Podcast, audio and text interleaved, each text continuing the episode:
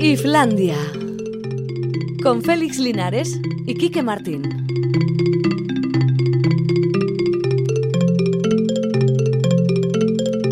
A Racha León, las 4 y 5 minutos y unos segunditos de nada. Comienza Islandia, como es preceptivo, en cualquier día laborable que se precie. Por nosotros estaríamos también el fin de semana, pero dicen que ya es demasiado, demasiada cultura para este cuerpo ruina que tenemos todos los fines de semana, aunque cada vez menos, porque las circunstancias no nos ayudan a tener el cuerpo ruina.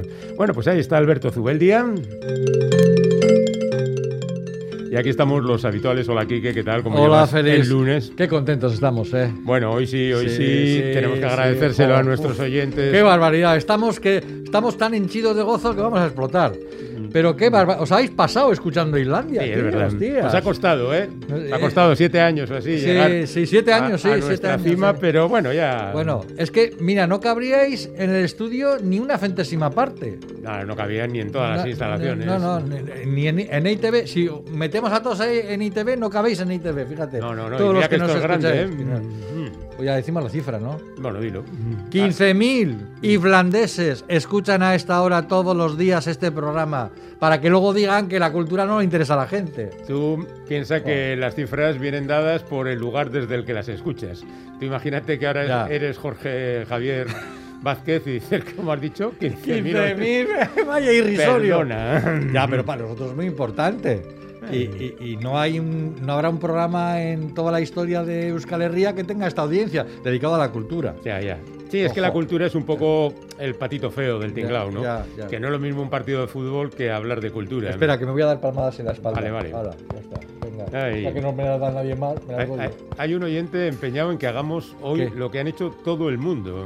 ¿Qué? Poner una tonada, como él dice, de Bob Dylan porque cumple 80 años. Hombre. Perdónanos. Nosotros ponemos las canciones de Bob Dylan cuando corresponde, ¿no? Y- el día del cumpleaños. Hoy en este programa sonan muchas canciones de Bob Dylan.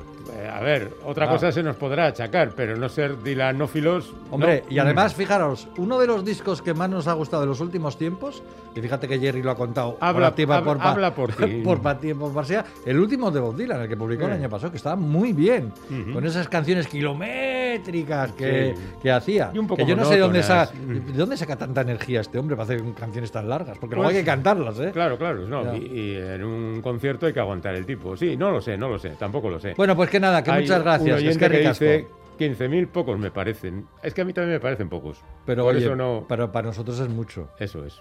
Nosotros ¿Que ¿Cuántos querríais? venimos de- ¿200.000? venimos de pobres. Dos millones y medio, tres. Toda Euskal Herria escuchando la eso estaría Islandia. bien, eh. Eso estaría bien, sí, sí. Bueno, podríamos hacer carrera política después de esto. Seríamos líderes de opinión. Sí, líderes de opinión. Lo que pasa es somos- que, que nadie nos hace caso de nada de lo que decimos. Ya, Porque pues- si nos hicieran caso, la sociedad Mm. iría mejor, ¿eh? Ya. Creo yo, no sé, igual estoy equivocado.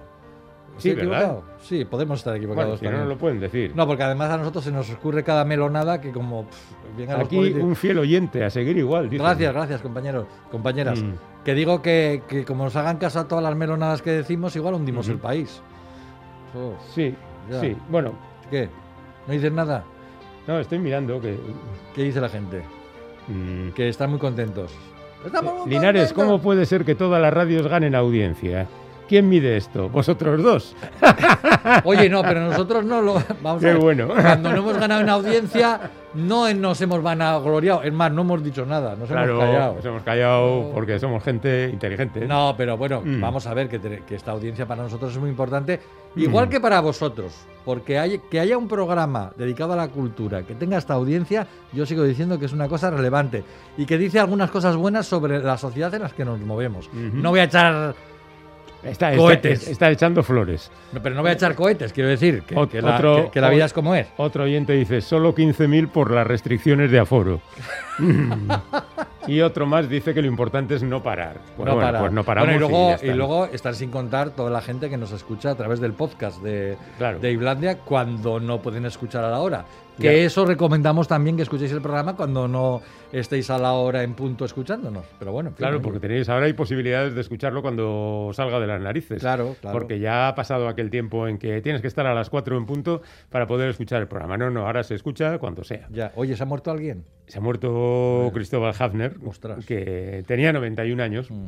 y que es uno de la dinastía de los Hafner. Su tío Cristo, eh, perdón, él es Cristóbal, su tío Ernesto fue también muy famoso en su Mm. momento y que pertenece a esa generación de músicos más cercanos como Luis de Pablo que este año llega a los 91 también, Sí, sí. o el ya fallecido Carmelo Bernaola, Mm. que les pilló ahí en un momento difícil de la música, que no se sabía muy bien si había que hacer la clásica dodecafónica o qué, y ellos fueron sobreviviendo como. Y, ellos- y ellos fueron pioneros. Sí, de Que, hecho... que- que la- que, bueno, uy, no nos daban castañas ni nada, pero ¿qué música es esa? Mm. Y ahora es una música clásica contemporánea. todavía no tiene toda la audiencia. No es como nosotros, No, que tenemos no. una audiencia estupenda. Ya, ya. Ya sabéis, a pedir aumento de sueldo, dice uno. Mm. Pues en eso estábamos, no sé, Sí. hemos llamado al comité para ver si nos defiende y nos... Mm. No, pero no podemos hacer eso, porque no podemos ganar más que el resto de los compañeros. Eh. Aquí- Eso sería discriminatorio e injusto. Hay un un oyente que recuerda de hundirlo nada, lo del país, y mandamos Ah, nosotros. ah, vale. Creo recordar, Kike, la última vez que llamaste a la revolución, Es verdad, ardió sí. parte de Bilbao Ostras, hace meses, y eso es bueno. Y, yo no quería, ¿eh? Pero No bueno, querías, pero fin. te liaste. Mm. Bueno, eh, he de reconocer que justifico cuando hace frío. si un La programa- revolución cuando hace frío y se, no sé, se incendia una barricada, pues está bien porque por lo menos entras en calor. Ya. Pero no quemes nada del vecino, ¿eh? o sea, llévate unos troncos de casa y quemas lo que quieras. Entonces, en realidad, lo que haces es una fogata, ¿no? Ya, pero es una revolución personal, Mm. que es lo que hay que hacer. Primero la revolución personal y luego hacer la colectiva. Se está viniendo arriba, ¿eh? Vaya cantidad de melonadas que estamos Si un programa de cultura tiene mucha audiencia, malo, algo falla, dice un oyente. También es verdad. Qué majos, dice otro. Eh, el grafiti nuestro de cada día, danosle hoy y perdona sus pecados, los de Félix y Quique, y líbranos del giro. Amén. Bueno, del giro os habéis librado, ¿eh? Bueno, sí, sí, pero el Giro lo podéis seguir en ETV1, joder. Sí, sí. O sea, que te gusta el ciclismo, a mí me gusta el ciclismo, pero pues Mm. no puedo seguir el Giro. Mira, ahora no estamos viendo el Giro, por ejemplo, que podíamos decir, vamos a encender la tel- una de las teles que tenemos en el estudio y nos ponemos a ver el Giro y se nos va la cabeza y no Mm. a- aceptamos a decir nada. Fuera bromas, que sois los mejores, dice otro más. Oh, qué, Ay, qué- qué- qué emoción, qué emoción. Veamos. Estoy- No sé si somos muchos o pocos, pero si seguís así os seguiré escuchando. Oh, qué maravilla. Mm, Pues Oh. fíjate que será cuando terminéis el puente de la isla al continente, de Islandia al Ah, continente. claro, claro, claro. que nosotros somos un territorio muy peculiar. Ay. Un territorio donde dejamos entrar al que quiera entrar, ¿eh? Y que sea respetuoso, y que le guste la cultura, y que. Y que, y que, y que le demos la verdad y vaya por el mundo predicándola. ¡Oh, la Ahora- se ha puesto un poco señor! mesiánico, ¿eh? Sí, sí, un poco hasta. Estas cosas. A ver, Quique es un tío muy sensible. Cualquier cosa, si le seguís donando la píldora, esto va a acabar mal. Bueno, venga, O ya, sea, me callo. De hecho, hay un mensaje que no entiendo. Quique ha llamado al comité y le han mandado a la bebité. Bueno, pues no sé, no sé. Mm. Bueno, tengo un secreto con respecto al comité, pero no voy a decir. No, no, no, ni yo tampoco. que luego se sabe sé. todo y. nada. Bueno, pues nada, todas las grandes cosas que iba a decir yo con nos, nos hemos comido con las audiencias. Los digo mañana y no pasa nada. Muy bien. Bueno, que han echado a Javier Cárdenas. ¿Y quién es ese? Javier Cárdenas es un tío, un locutor, un colega, no sé por qué hago Ah. así esto, eh, que trabajaba en una emisora y todas las semanas cogía el audio de la noche de y la pasaba por su emisora. Ah, O ese, sea, ese lo que se colega. conoce como un pirata. Ese, cole- ese colega. Ese eh. colega. Y tenía una audiencia monumental, claro. Claro, sobre todo lo... el espacio de anoche salía de- esto. Ay, qué gracioso. Pero bueno, nada, que, que como ahora el pirateo sale por la cara, pues no pasa nada. Bueno, pues me, Bueno, me- eh, me alegro. era mucho. colaborador involuntario De la yo de, de- de la cadena esa, que no tiene nada que ver con esta, Ya, por supuesto. Pero seguramente gracias a eso tienes tú tan- tanta gente seguidora de tu eso. canal de YouTube. Será Claro, mi canal de será- YouTube. A ver, a ver. Bueno, pues- si, a- si alguien quiere decir alguna cosa más, tenemos unos canales muy guapos para. Sí, bueno, ya la gente ya lo sabe, es el 688-840-840, que está aquí todavía echando humo. Y si tuviéramos un concurso, podríais utilizar también iblandia.itv.eus y, por supuesto, el teléfono de la audiencia 901-440404. Por cierto, antes de que termine el curso, Mm. ya os avanzamos que vamos a hacer un piazo concurso. ¿Ah, sí? Sí, hay que vaciar los armarios. La verdad es que me de- de- sorprendes, De, ¿eh? todo lo que tenemos. ¿Tú has visto el armario como lo tenemos? Yo- de, de a ver, libros, de discos, de, novelas gráficas. que- que yo Tenemos que solucionar que eso. Yo estoy acostumbrado, chaval. Ya, que ya. vivo entre ellos. Pues, normalmente. pues- pues lo regalamos y punto, ¿no? Bueno, va. Bueno, va a ser un super concurso. Mm. Eh, desinteresado, no tiene nada que ver que esto del armario que esté lleno y esas Ni cosas. que nos hayáis dado una audiencia monumental. Mm. Bueno, ¿ponemos algo de música? Eh, pues sí, pero no de Bob Dylan. No, no, no de Bob Dylan. Vamos a poner música del grupo navarro Cocosca, que publicó el viernes disco nuevo con su propio nombre. Es el séptimo de su carrera. En este disco se publica una canción dedicada a Iñaki Ochoa de Olza, el montañero fallecido en el Annapurna en, 2000 año, en 2008. Perdón. Ayer fue el aniversario de su fallecimiento. Así que nunca más apropiado que escuchar este Asia, dedicado a Iñaki Ochoa de Olza, de Cocosca.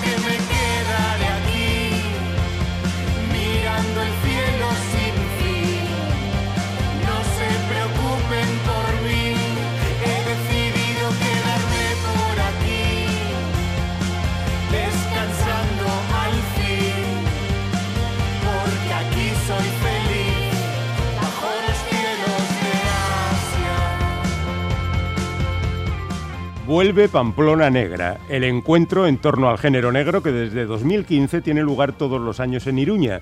Aunque hay que decir, este año parece, aparece fechas extrañas, porque tradicionalmente se celebra en enero, pero la pandemia, que ha cambiado tantas cosas, también ha cambiado de lugar este festival. Bueno, de lugar no, de tiempo. Aunque es verdad que en enero tuvimos un pequeño avance con la proyección de tres películas, con algunas entrevistas, tres eh, entrevistas telemáticas a representantes del género, y hasta con una exposición dedicada a Pepe Carballo y a su creador Manuel Vázquez Montalbán. Pero ahora viene lo bueno. Pamplona Negra comenzó su camino bajo la dirección de Carlos Basas del Rey, pero desde 2019 se hizo cargo del mismo Susana Rodríguez Lezaun, periodista y ella misma, feliz practicante del género, ya lo sabéis. Comenzó en la escritura de novelas con una trilogía ambientada en Iruña, Sin Retorno, Te veré esta noche, Deudas del Frío, protagonizada por el inspector David Vázquez, un tipo bastante atormentado que tiene que arreglar su vida al mismo tiempo que los casos que investiga. Después se toma un respiro con una bala con mi nombre, un thriller, le llama a ella, en contraposición al resto de su obra, que son novelas negras. Y recientemente ha quedado otro personaje, Marcela Piel de Lobo,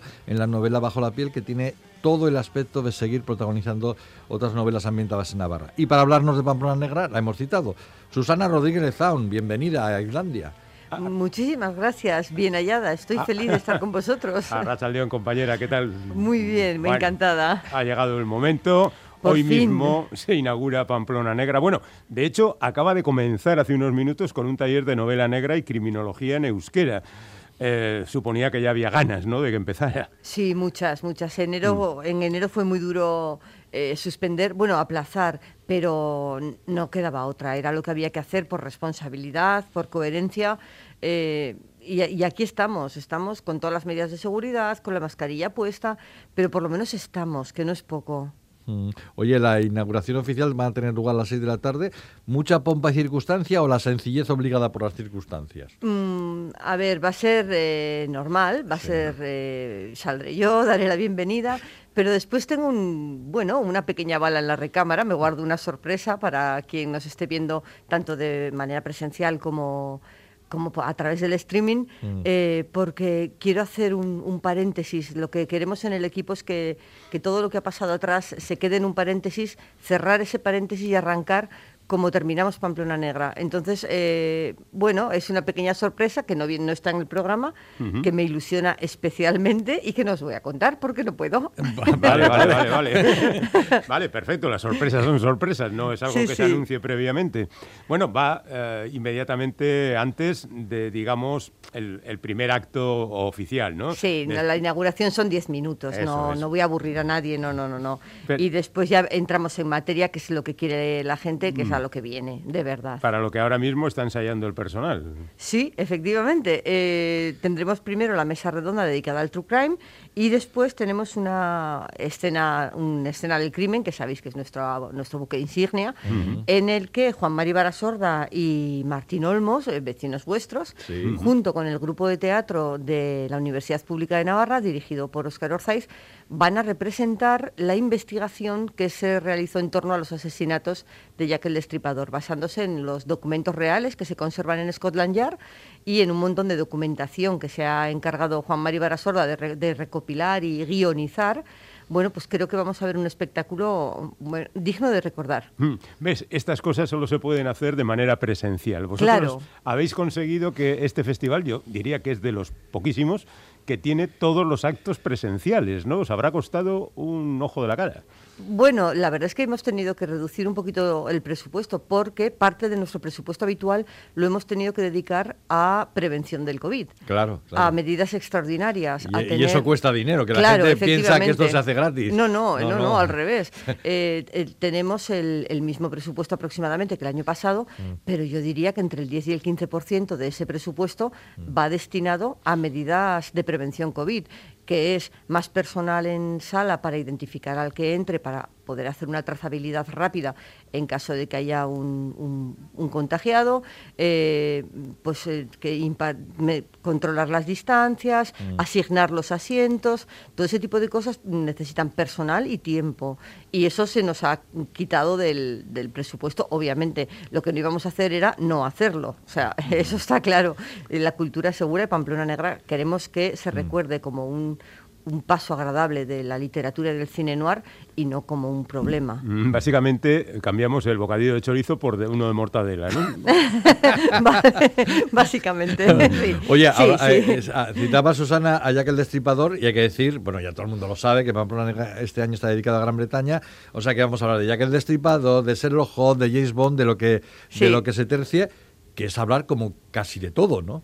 Eh, Sí, la verdad es que si te das cuenta, en el germen de, de la novela negra actual están los, eh, los autores británicos. Es cierto que hay mucho americano, pero es que incluso esos americanos eh, están bebiendo de la fuente de los británicos. No hay novela de espía que no eh, se acerque a las figuras eh, que hemos conocido a través del MI5, el MI6, a través de todos los tiempos. Scotland Yard es el cuerpo policial más antiguo que, que existe, eh, ya que el destripador eh, se considera el primer asesino en serie. Entonces, eh, están ahí, son, son como la base de, de lo que luego nosotros escribimos en nuestros libros. Quizá no lo reflejemos al 100%, pero los hemos leído a, a Conan Doyle, a, a- bueno, a todos. Bueno, suponemos que lo más seguido de... Luego repasamos un poco por encima lo, lo que compone este Pamplona Negra, ¿no? Pero lo más seguido serán las mesas redondas, o de lo más seguido, Sí. programadas para las 6 de la tarde y donde van a tomar parte, pues desde periodistas como Manu Marlasca, hoy mismo, Sí. hasta novelistas como Miquel Santiago, Susana Martín Gijón, etcétera, etcétera. Y los temas pues van desde los crímenes auténticos, como tú mencionabas, pues hasta los detectives clásicos. Claro, eh, el saber cómo, qué tipo de detective se ha utilizado en la literatura a lo largo del tiempo es algo apasionante. Tenemos eh, autores que, pues como Noelia Lorenzo Pino o Félix J. Palma, que utilizan detectives totalmente diferentes en sus novelas. Uno es oficial, pues un erchancha, otros son aficionados, y luego tenemos a un experto en, en detectives eh, que tiene un libro además eh, muy entretenido, es un ensayo, diría yo, que es todo lo ve, todo lo sabe, todo lo oye, sobre la historia de los detectives y, y es, es- es genial, es fantástico y lo vamos a traer para que participe en la mesa y después imparta un- uno de los talleres de novela negra y criminología sobre cómo perfilar un buen detective cuando te enfrentas a una novela negra. O sea que es obligado para cualquiera que quiera escribir novela negra. Yo creo que aquí. sí, Mm. yo creo que sí. No puedes eh, dejar a un pobre ser en una novela enfrentándose a crímenes, terri- a crímenes terribles. Tienes que tener, tiene que tener una base eh, firme, unas características, tiene que actuar de manera coherente. Bueno, pues todo eso eh, con una base real e histórica es lo que nos va a contar José Luis Ibáñez. Y me parece, vamos, súper interesante. Oye, eh, ya hemos dicho que uno de los pilares son las mesas redondas, el otro lo, ha menci- lo has mencionado tú antes, eh, el crimen a escena, donde también se agrupan temáticas variadas, desde el teatro, la grafología, desde la intervención de la policía científica, los programas de televisión. Oye, hay que tener el programa a mano para enterarse de todo. Sí, ¿eh? yo de hecho lo tengo ahora mismo a mano, ¿eh? porque fíjate que lo he hecho yo y, y me bailan las fechas. Dice, si me pregunta exactamente qué día es la grafología, tengo que comprobarlo, porque son, son datos. Sí, la verdad es que queríamos eh, que todo estuviera unido por el hilo transversal de Gran Bretaña y, por ejemplo, los expertos grafólogos, que son inspectores de la Policía Nacional, eh, van a analizar la, la única carta que se cree que escribió Jack el Destripador de su puño y letra, que además la escribió con, con sangre humana y que eh, los expertos coinciden en que sí es real, sí es auténtica, porque tuvo el detalle de adjuntar un pedacito de hígado para demostrar que pertenecía a la última víctima que, que había asesinado. Ostras, qué emoción, ¿no? El tenerlo así. El hígado y- no, y- ¿eh? No, no, Solo el hígado no, el papel y sobre todo que te lo analicen expertos, ¿no? Claro, es una, es una barbaridad porque va a analizar eh, cómo el trazo de la letra, el espacio, el, la- el tamaño, todo eh, puede indicar algo sobre nosotros. Y a lo mejor les- los espectadores están analizando que esa T se parece mucho a la que ellos hacen y están descubriendo algo de su personalidad que quizás sea un poco inquietante. En fin, aquella carta que empezaba From Hell y todo eso. ¿no? Yes, yes. bueno, pues Manuel Loureiro, Elia Barceló, Félix Palma, como decías, Ibáñez también, la propia directora del festival, ¿no? que también tiene una participación en el mismo, eh, nombres de la actualidad de la novela negra, que vive una etapa un tanto diversificada. ¿Tú cómo ves el momento actual del género? Lleva unos años bastante buenos. eh, Yo creo que no, todavía no ha tocado techo, porque todos los años pensamos que no puede ir mejor y siempre va un poquito mejor. Eh, pero eso es gracias a la altísima calidad de los libros que se están publicando. Eh, hay libros de novela negra que vosotros sabéis que antes se consideraba un género menor, un género, bueno, eh, prácticamente para, para aficionadillos, eh, y se- están sumando autores que tienen una prosa maravillosa y que plantean unas historias increíbles y que da gusto leer, porque ya no solo estás jugando a ser un detective o, o estás disfrutando de una historia de misterio, sino que además estás disfrutando de una literatura, de una prosa de gran calidad. Eso es muy, muy importante. Ya no es, eh, ya no escribe novelas. Bueno, yo creo que nunca, pero antes había mucho aficionado pues que lanzaba las novelas, tal, y eso al final desprestigiaba el género. Eh, hoy hay mucho, pero hay muy bueno, y eso es eh, grandioso para todos. Yo como lectora no puedo más que aplaudirlo. Bueno, hay también ausencias que habían sido anunciadas anteriormente y que ahora me acuerdo de Mike Heron o de Cummins que estaban anunciados y que al final no vienen, claro. Claro, bueno, no van a venir de, de manera presencial, pero mm, los vamos a tener, no a Mick Herron, pero sí a Charles Cumming, a Ambrose, Perry, a Ambrose Parry, a, a, a Graeme McRae, los vamos a tener en un pequeño vídeo que han tenido la amabilidad de, de enviarnos para saludar al público de Pamplona, eh, porque ellos querían estar, realmente todos querían estar. Y, y, bueno, van a estar cinco minutitos en, en la pantalla grande, pero ahí los vamos a tener. Mm. Bueno. Ahora que hablabas de la, del estado de, de la novela negra y de la calidad y de la diversidad que existe, yo siempre digo una cosa. eh, para ver si la novela negra está en un buen momento, mira a ver cuántos sellos de novela negra hay. Claro. Y han vuelto los sellos de novela negra que durante un tiempo estaban desa- estuvieron desaparecidos, ¿eh? todo hay que decirlo. Sí, sí, y grandes editoriales están haciendo sellos dentro, Sí, dentro de su- del, del sello general, están haciendo sellos específicos de novela negra, pero prácticamente todas, yo no sé. Y las que no tienen un sello concreto, aún así publican novela negra. Mm, Bueno, pues la cosa es que nos sale una pasta al fin. Ya lo creo. Para seguirlo todo, sí. Por eso. Sí, sí. Bueno, pues hay un par de películas, hay sesiones de firmas, talleres, clubs de lectura, realidad virtual, algún concierto que otro. Eh, Sí. teniendo en cuenta toda esa diversidad, ¿cuál sería el perfil habitual de los habituales del certamen y, bueno, del género negro en general? Mm, a ver, yo diría que sobre todo es gente adulta, no sé, como a todos eh, con la competencia audiovisual que hay nos cuesta llegar a los jóvenes. Eh, los jóvenes se, se apuntan más a- al crimen a escena porque es algo visual. y al final claro, ellos son la, la claro. generación Kindle, que les llaman la generación eh, YouTube. Entonces, pero tenemos una, un público heterogéneo a nivel de, de hombres y mujeres. La edad media no suele bajar de los 40, suele ser de ahí para, para arriba.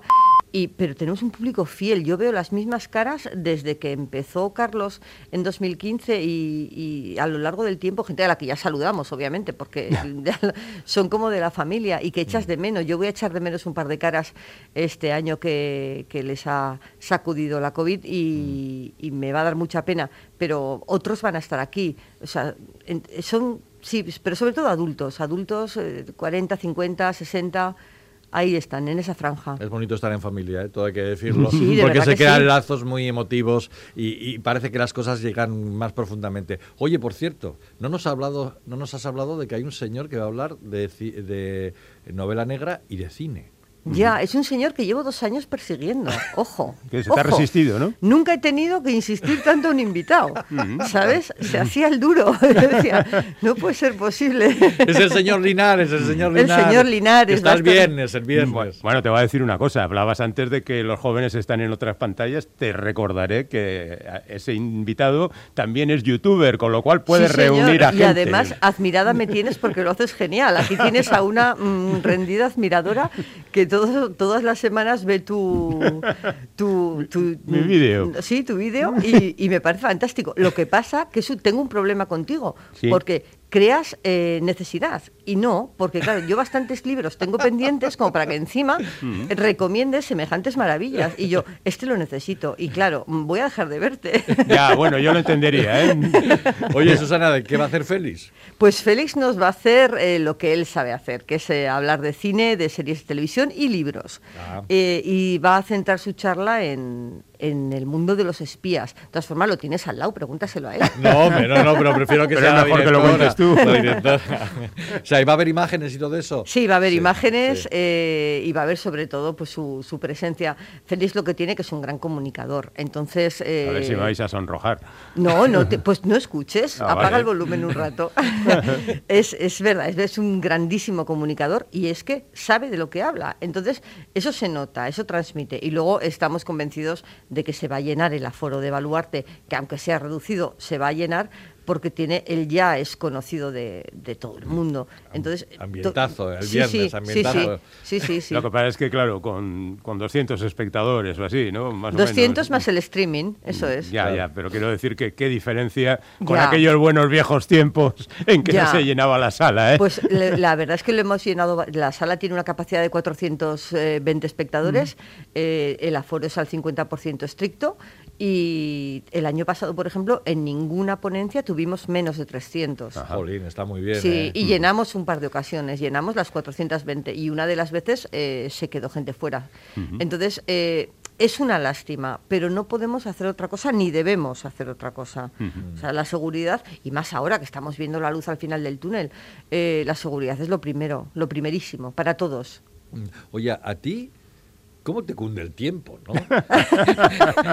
Porque, ¿cómo te da para escribir? Que acabas de publicar libro, ya te entrevistó Félix hace poco, te Sí. metimos en pompas de papel, estuviste con nosotras.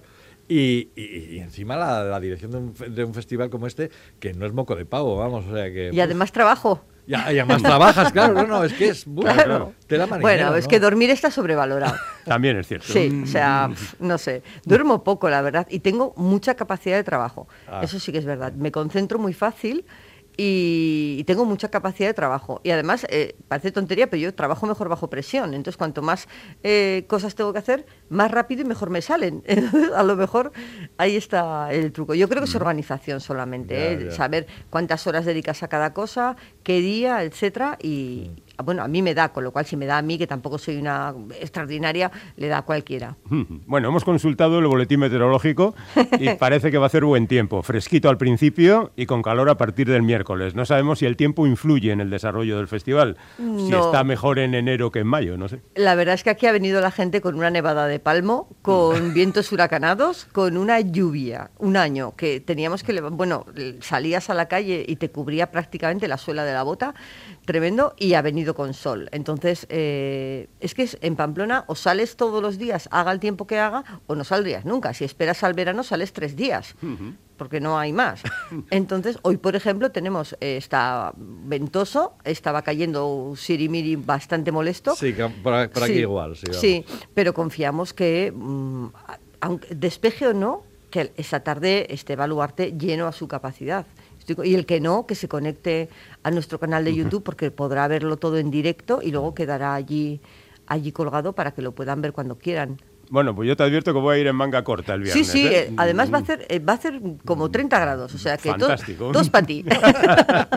Bueno, pues ahí está, arrancando ya este Pamplona Negra que por fin ha llegado con las ganas que teníamos. Gracias Susana Rodríguez Lezaun, la directora del certamen y escritora apreciada por nosotros, como queda claro. Muchísimas gracias a vosotros, de verdad, es que ricas. Que vaya abrazo, todo Susana. estupendamente. Agur. Agur. Islandia, donde la cultura sobrevive a pesar de todo.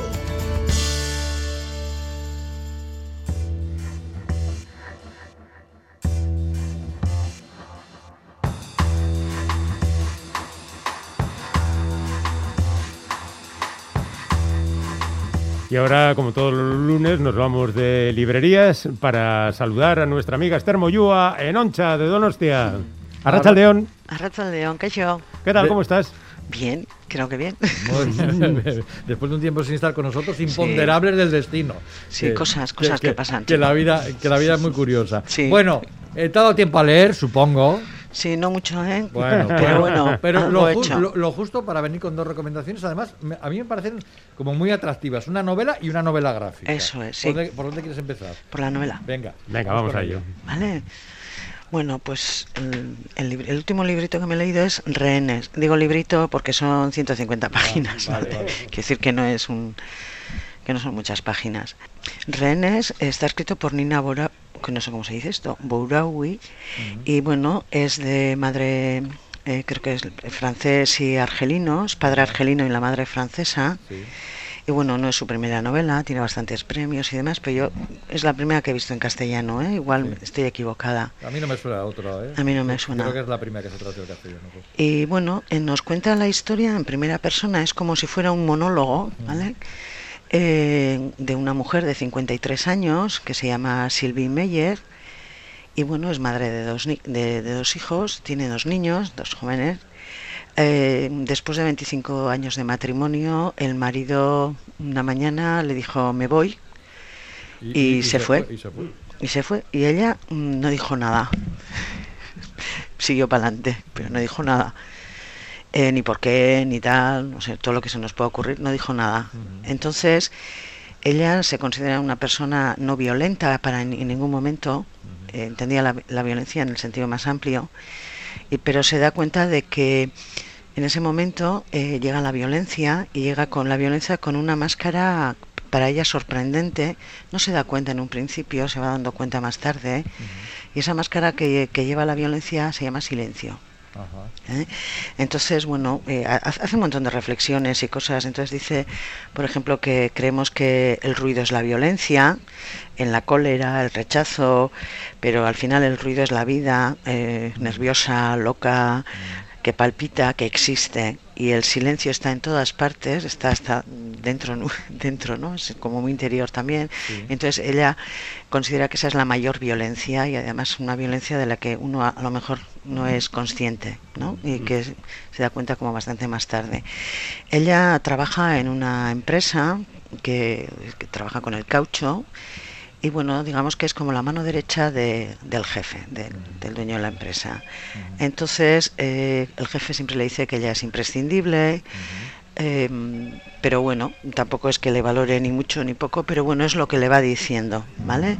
Lleva varios años, a ella no le importa meter horas extras, trabajar, em, es- ella considera que es muy buena trabajadora y tal, y entonces, bueno, un día el, el jefe le manda una tarea que consiste en que, bueno, tiene que clasificar a los trabajadores, es que es, entonces le hace como una, una especie como de lista o un poco, no sé, pues el que no se desvive en el trabajo, quién ficha tarde, quién puede adaptarse y quién no lo hará nunca, quién es un elemento perturbador, ¿Y por- y quién desea evolucionar, ¿Y quién sabotea. Quiere hacer una, li- una Ah, lista, digamos, mm. eh, para despedir a la gente, para cerrar la empresa o despedir a gente. Ostras, vaya papelón. Sí, entonces es eh, ella es como si fuera una, en realidad su situación, que parece que no pasa nada, se refugia como siempre se ha refugiado en el trabajo y entonces pues bueno en ese momento de alguna manera y no sabe no sabe muy bien cómo ni por qué porque ella lo cuenta así eh, estalla como una olla de presión que estalla y entonces secuestra retiene al jefe una noche vale esto pasa desde el principio o sea no os Sí, estoy sí. contando nada de la O novela sea, ¿eh? se, se cuenta al principio de todo. Vamos. Sí, sí, sí. Yo a mí Ya. no me gusta contaros. O sea, lo ya, que- ya, ya, ya ha secuestrado a su jefe. Ya está. Y bueno, lo vamos a dejar ahí. Ostras, pero ostras, qué novela, tiene de todo, ¿eh? Sí, tiene de todo, porque tiene muchas reflexiones sobre la violencia y sobre la opresión de la mujer. Mm. Al mismo tiempo hay, es que tiene unas frases o unos estos, eh, por ejemplo, hay un momento, no sé exactamente porque no lo tengo marcado, eh, que dice que bueno, en- utiliza muchas metáforas Mm. también, entonces eh, que bueno, eh, a las mujeres, porque habla de las mujeres, ¿vale? Se nos mete a veces una piedra en el zapato y no tenemos ni tan siquiera tiempo para que soltar el zapato y quitar la piedra y seguimos y la piedra ya es nuestra, viene con nosotros toda la vida, ¿no? Tiene un montón de comentarios, reflexiones sobre la mujer, sobre el trabajo, la violencia, vamos a decir, ejercida eh, por el hombre, ejercida eh, no todos los hombres, ¿eh? vamos a decir así, y por la sociedad, por la empresa. eh, es muy curioso y a mí me ha sorprendido mucho. He estado leyendo y decía, esto lo tengo que subrayar, pero ya iba la siguiente frase y digo, esto no sé qué. ta. Entonces, bueno, eh, sí que habla de la mujer en la condición de hoy. No sé si las... Yo como ya tengo unos añitos como vosotros, pues no sé si las mujeres eh, más jóvenes de vivirán estas cosas de la misma manera. Hay es que tiene unos unos estos eh, en un momento que va eh, en un, hemos dicho, sí, en, un- en el coche y van dos hombres y ella va atrás o algo así y se le ocurre de repente que bueno le pueden violar, ¿no? Y tal, y, pero y, y al mismo tiempo le da la vuelta y dice, si fuéramos dos, hom- dos mujeres y un hombre, un hombre nunca pensaría eso, ¿no? Mm, claro, Entonces, tiene, tiene muchísimas cosas. Entonces, bueno, Jolín, habla un poco de la condición de la mujer y un poco de la violencia enterrada, ¿no? Desde la infancia, porque hay algo más, siempre hay algo más. Bueno, pues recordamos, se sí, titula parece Rehenes. eso es. Es que el rehenes, Sí. yo al Claro, principio cuando leí rehenes, ¿eh?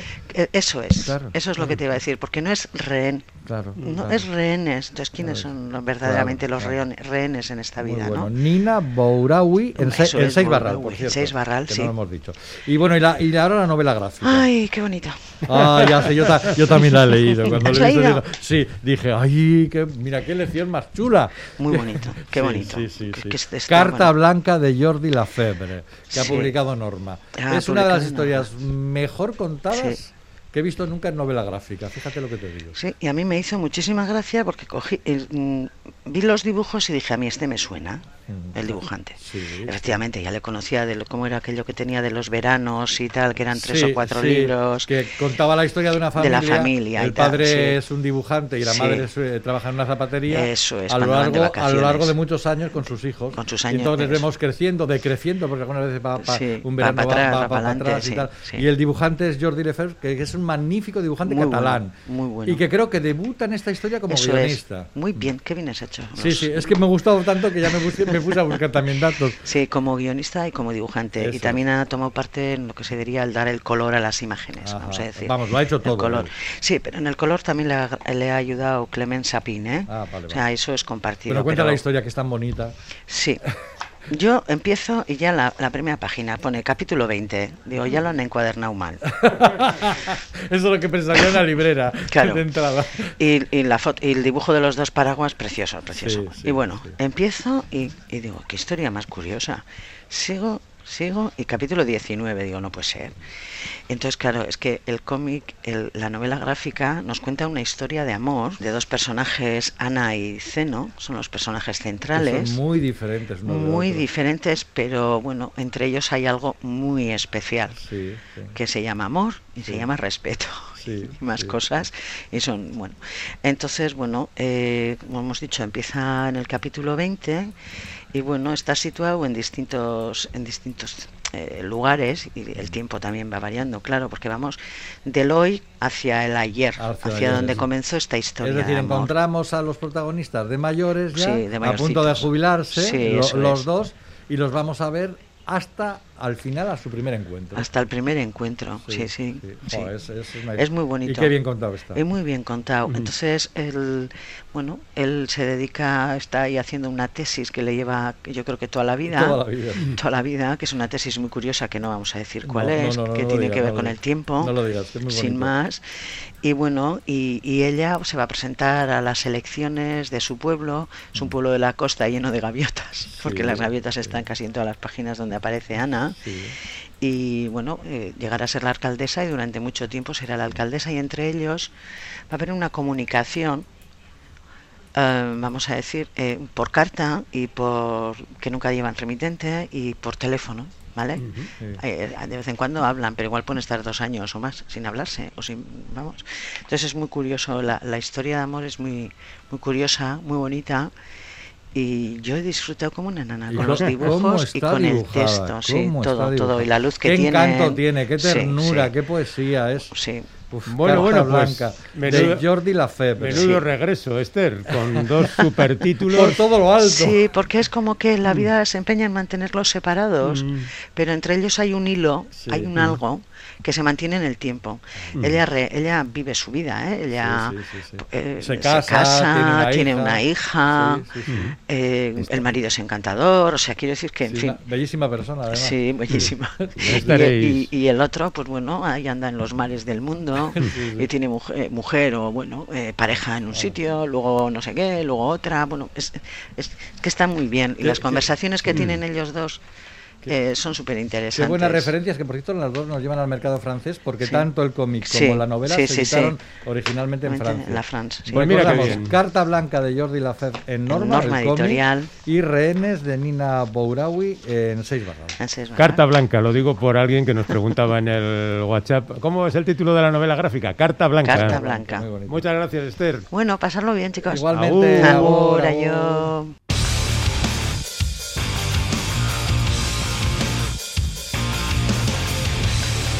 Islandia, pon un poco de dulzura en tu vida.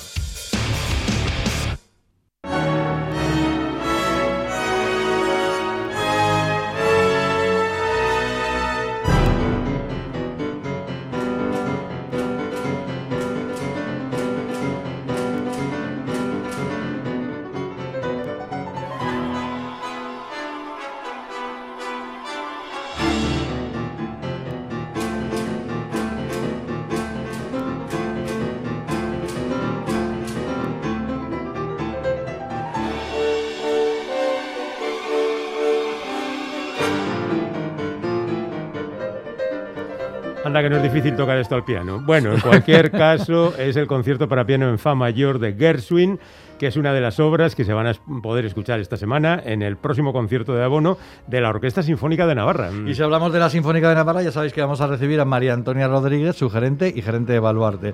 Hola María Antonia, Arrachaldeón. Arratsaldeon eta agur bero bat Euskadi Erratiko entzule guztiei. ¿Qué tal estamos? ¿Qué tal estamos? ¿Bien? Pues estamos muy bien, eh, estamos eh, pues eso, cerrando nuestra temporada de, de abono bajo el título I Like to Be in America eh, y que em, empezando con este concierto en fa de, de Gershwin. Sí, sí. ¿A quién, Eh, quién- quién- quién lo interpretaba aquí en este torcito que hemos puesto? Eh, Sí, eh, este trocito era eh, un fragmento de la London Symphony Orchestra eh, Mm. con Yuya Wang al piano, dirigidos todos por eh, Michael Tilson Thomas. Ajá, muy bien. ¿Y quién va a tocar el piano con la orquesta? ¿Con la Sinfónica de Navarra? Pues mira, con la Sinfónica de Navarra vamos a tener a Juan Pérez Floristán. Ostras, palabras mayores, ¿eh? Sí, además hay muchas noticias relacionadas con Juan muy recientes que Sí. me da muchísimo gusto dar. Bueno, eh, Juan eh, es, eh, ha, ha sido recientemente gal- galardonado en el concurso Arthur Rubinstein en Tel Aviv. Ujú. Es un concurso emblemático para, para los pianistas. Eh, concretamente, Juan ha obtenido no solamente el primer premio por parte del jurado, sino también un premio especial eh, por parte del público, lo cual es muy muy relevante, muy res- representativo, ¿no? O sea, Sí, sí, ha sido sí. un primer premio claramente por unanimidad de todos, ¿no? Y además se da la circunstancia de que Juan Pérez Floristán es el prim- primer pianista español en obtener tan preciado galardón O sea que, que lo casi nada. tienen, vamos, sí, sí, pianistas como Trifonov y, bueno, eh, eh, los últimos que han salido así eh, como boom, digamos que, que muchos de ellos tienen son premiados este concurso. Nosotros tendremos la ocasión eh, de escuchar a, a Juan con la Sinfónica de Navarra el próximo jueves 27 y el viernes 28 a las 19.30 horas en la sala principal de, de Baluarte.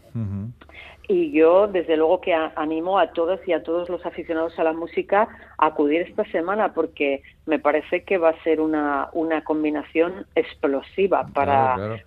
para terminar temporada. Oye, supongo como- que, esta, que esta pieza para un pianista tiene que ser algo muy especial porque es música clásica, pero con muchos ritmos de jazz, ¿no? Claro. Sí, Con- sí, con- exactamente, exactamente. Y en ese sentido, por eso eh, yo creo que es una pieza muy abierta, es decir, Mm. no solamente para el público, digamos, que habitualmente viene viene a evaluarte y que y que bueno y, y que viene a escuchar la mal llamada, a mi modo de ver, música clásica, Mm. Porque bueno, parece que, que de Beethoven y Mozart no salimos y, y eso no, no es así. Y si entramos en, en principio del siglo XX, como es el caso de, de esta obra de, de Gershwin, que es una obra del, de 1924, pues, pues es una fusión, digamos, entre clásico y sinfónico, entre, entre eh, ritmos jazzísticos eh, Mm. eh, trasladados a la orquesta, que yo creo que pueden ser de muchísimo interés y, y a muchas personas que a veces mucha gente me dice, claro, es que yo no entiendo de música, a ver si es que de música no hay que entender, con la música solamente hay que disfrutar. Hay que sentir y punto, vamos. Exactamente, exactamente. Entonces, en este sentido, yo creo que también, eh, bueno, con el fragmento que, que, que- que hemos puesto aquí, eh, bueno, escenifica un poco lo, lo que es eh, el, el concierto. Eh. Bueno, tiene lógicamente más temas, más, pero bueno, siempre es ese punto de- del jazz metido en la orquesta sinfónica que yo creo que puede resultar súper atractivo para todo tipo de público. Por eso animo a todos a que vengan a evaluarte, estén con nosotros y disfruten con, con su orquesta, la Sinfónica de Navarra. Bueno, eh, Gershwin es un tipo suficientemente conocido porque sus mm, composiciones se hicieron tremendamente populares. No tanto estas de los conciertos, sino las que hizo pues para el teatro y para el cine musical, ¿no? Un americano en París y todo eso. Sí, eh, bueno, Rhapsody in Blue también por Mm. nombrar otra obra con el piano solista, obertura cubana y luego bueno en el eh, en el repertorio de ópera por Gian Bess es la ópera americana por Por por, excelencia, excelencia. sí, sí, sí. Sí, entonces para 38 años eh, eh, que, que vivió eh, Gershwin, creo que la producción es, es increíble en el teatro, en el musical, en clásico, en además eh, pues eh, un, un compositor, un pianista que era prácticamente autodidacta. Eh, se cuentan anécdotas simpáticas de cuando vamos a decir, intentó ir a estudiar a París y, y tanto parece que tanto, eh, tanto Ravel como, como Stravinsky no es que le dieran la espalda, sino que parece que Stravinsky le preguntó, eh, a, a ver, eh, eh, ¿usted cuánto dinero ganó el año pasado? Y dijo 200 mil dólares. Y, y Stravinsky le dijo, entonces yo debería tomar clases con usted. es una anécdota buenísima. bueno, tenemos a otro, otro superventas, ¿no? Te- acompañando a Gershwin, como es Leonard Bernstein, que quizás se prodigó también más en la música clásica, clásica, pero también mucho en, la, en el espectáculo musical. Suyo es, por ejemplo, West Side Story, y aquí le tenemos dirigiendo el baile en el gimnasio de esta obra.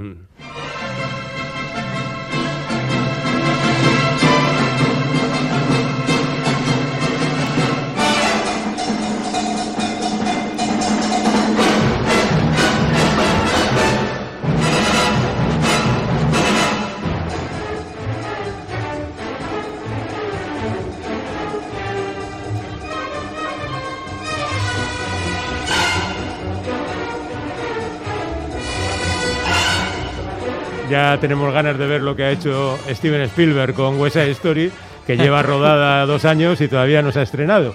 Pero bueno, siempre nos quedará la... La verdad que este programa La que, clásica. que- que habéis hecho de, de música americana es, es, es fabuloso. Oye, ¿e- ¿esto que está sonando, de dónde hemos lo sacado? ¿Quién, quién, quién está al frente de, esta, de este audio que has seleccionado? Pues es la Filarmónica de, New York, de Nueva York con el maestro Leonard Bernstein. Ah, con el propio Bernstein, claro. Sí, Sí, sí, sí, es, me parecía que mm, en versión eh, más, eh, quiero decir, más fidedigna a la partitura, imposible, ¿no? Claro, está el jefe de la barraca, que por cierto tenía mucha mala leche. ¿eh? Os recuerdo aquella bronca que le echó a Carreras cuando grabaron el West Side Story en Ah, sí, disco, sí, sí, es verdad. que le montó una Que- buena de que, que cuidado. se hizo un Mm. documental sobre aquella Mm. grabación. Sí, sí. Bueno, Sí. eh, gran programa pa- para, para el último concierto de abono de, de la Sinfónica de Navarra, aunque hay que decir, María Antonia, que no es lo último eh, que hacéis esta temporada, sino que vais a hacer más cosas, ¿no? Sí, sí, mira, vamos a hacer en las dos primeras semanas de, de junio, con motivo de la celebración del Jacobeo, que sabéis que es 21-22, Sí, por, sí. bueno, por las Por la COVID, claro, claro. Exacto. Relas- Pues vamos a hacer eh, cuatro conciertos en lugares de, de Camino de Santiago de, de- de aquí de, Na- de Navarra. Y vamos a actuar el viernes 4 de junio en el auditorio de- del Carmen de Sangüesa, el sábado 5 de junio en la iglesia de Santiago en Luzay de Valcarlos, eh, la próxima semana, el jueves 10, en la iglesia Santa María de Viana y el viernes 11 en la iglesia Santiago de Puente la Reina Garés. Todos estos conciertos serán a las 20 horas y vamos a escuchar en ellas obras de Bach, vamos a escuchar dos Brandenburgo, en concreto el, el 3 y el 6, vamos a escuchar Rameau, vamos a escuchar José Castel, el compositor tudelano, con una, con una pequeña obertura, y también una obertura preciosa, preciosa de la compositora francesa Elisabeth Jacquet de la Guerre, que se llama Cefa de Pocris, pues que si os parece escuchamos un poquito, creo Pues- que vale la pena. Pues con ello, nos, con ello nos despedimos y ya, María Antonia, hay que decir que, que la- el mes que viene es la última colaboración por, por esta temporada en Islandia. ¿De acuerdo? Que enseguida llega el verano, vamos. Me parece muy bien, nos vemos eh, cuando vosotros queráis. Muy bien. María Antonia. Hasta luego. Hasta luego. Nosotros nos vamos. Mañana volvemos. Agur.